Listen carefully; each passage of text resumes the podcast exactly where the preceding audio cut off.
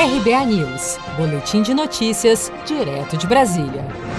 O ex-ministro da Justiça e Segurança Pública e ex-juiz da Lava Jato, Sérgio Moro, fez uma nova inscrição e foi aprovado na Ordem dos Advogados do Brasil, no Paraná.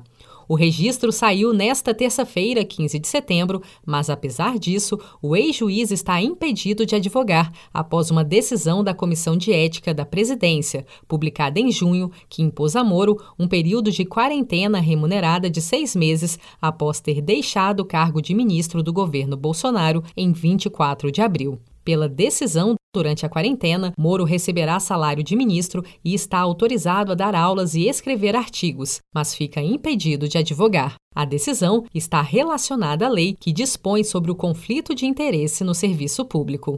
Em entrevista virtual promovida pela consultoria Arco Advice, Sérgio Moro, que abandonou sua carreira na magistratura para assumir como ministro de Bolsonaro, declarou que agora precisará se reinventar.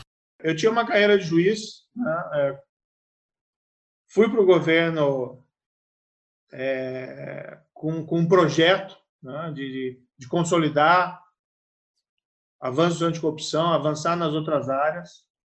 Fui muito criticado, mas muita gente também na época gostou. Até o mercado gostou, lembro que na época até foi, teve uma avaliação positiva e, e muitas pessoas falaram: ah, que bom que está no governo, vai ser uma voz de moderação. E eu me via muito assim dentro do governo. E para mim, realmente, a minha saída, que foi era indesejada, né? eu saí, que eu entendi que não tinha alternativa uh, para ficar sem quebrar os meus compromissos, é, gerou um novo cenário. E agora eu vou ter que me reinventar ao pedir demissão do cargo de ministro em abril, Sérgio Moro disse em coletiva de imprensa que o presidente Bolsonaro teria admitido uma tentativa de interferência política na direção da Polícia Federal e que pretendia ter na corporação alguém que lhe desse informações sobre investigações e inquéritos em andamento no Supremo Tribunal Federal.